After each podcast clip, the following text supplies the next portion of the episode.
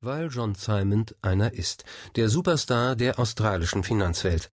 Der David, der gegen eine Phalanx von Goliaths antrat, der Underdog, der die gierigen Banken herausforderte und sie besiegte, der Held, der eine jener Geschichten geschrieben hat, die Menschen in Australien und anderswo lieben.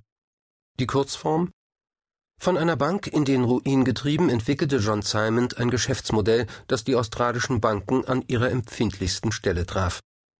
Aussie Home Loans verleiht Hypothekenkredite zu niedrigeren Zinsen als die Banken, ist kundenfreundlicher und hat einen Chef, der sich immer neue Dienstleistungen für seine Kunden ausdenkt. Heute hat Aussie Home Loans mehr als 200.000 Kunden und ein Kreditbuch über 18 Milliarden australische Dollar, rund 11 Milliarden Euro. Tausend Leute arbeiten für Aussie John, wie Simon im Volksmund liebevoll genannt wird und niemand neidet ihm, dass er mit einem Vermögen von geschätzten 470 Millionen australischen Dollar, rund 290 Millionen Euro, zu den reichsten Männern des fünften Kontinents gehört.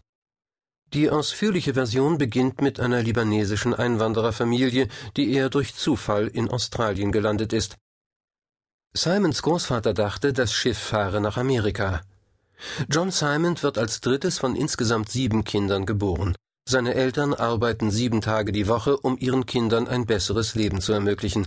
Sie starten mit einem Obst- und Gemüseladen, eröffnen noch einen und noch einen, bis der Vater irgendwann in die Bauindustrie einsteigt.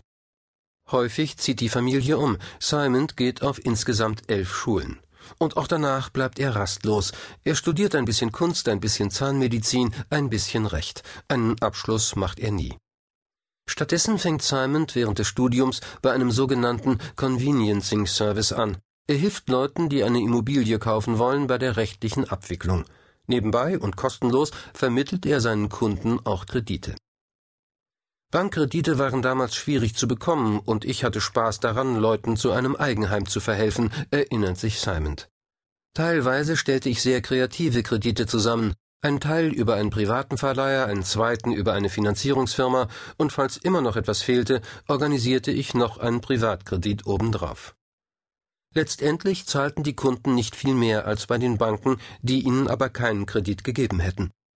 Bald sprach man von Simon als demjenigen, der sich um einen kümmert.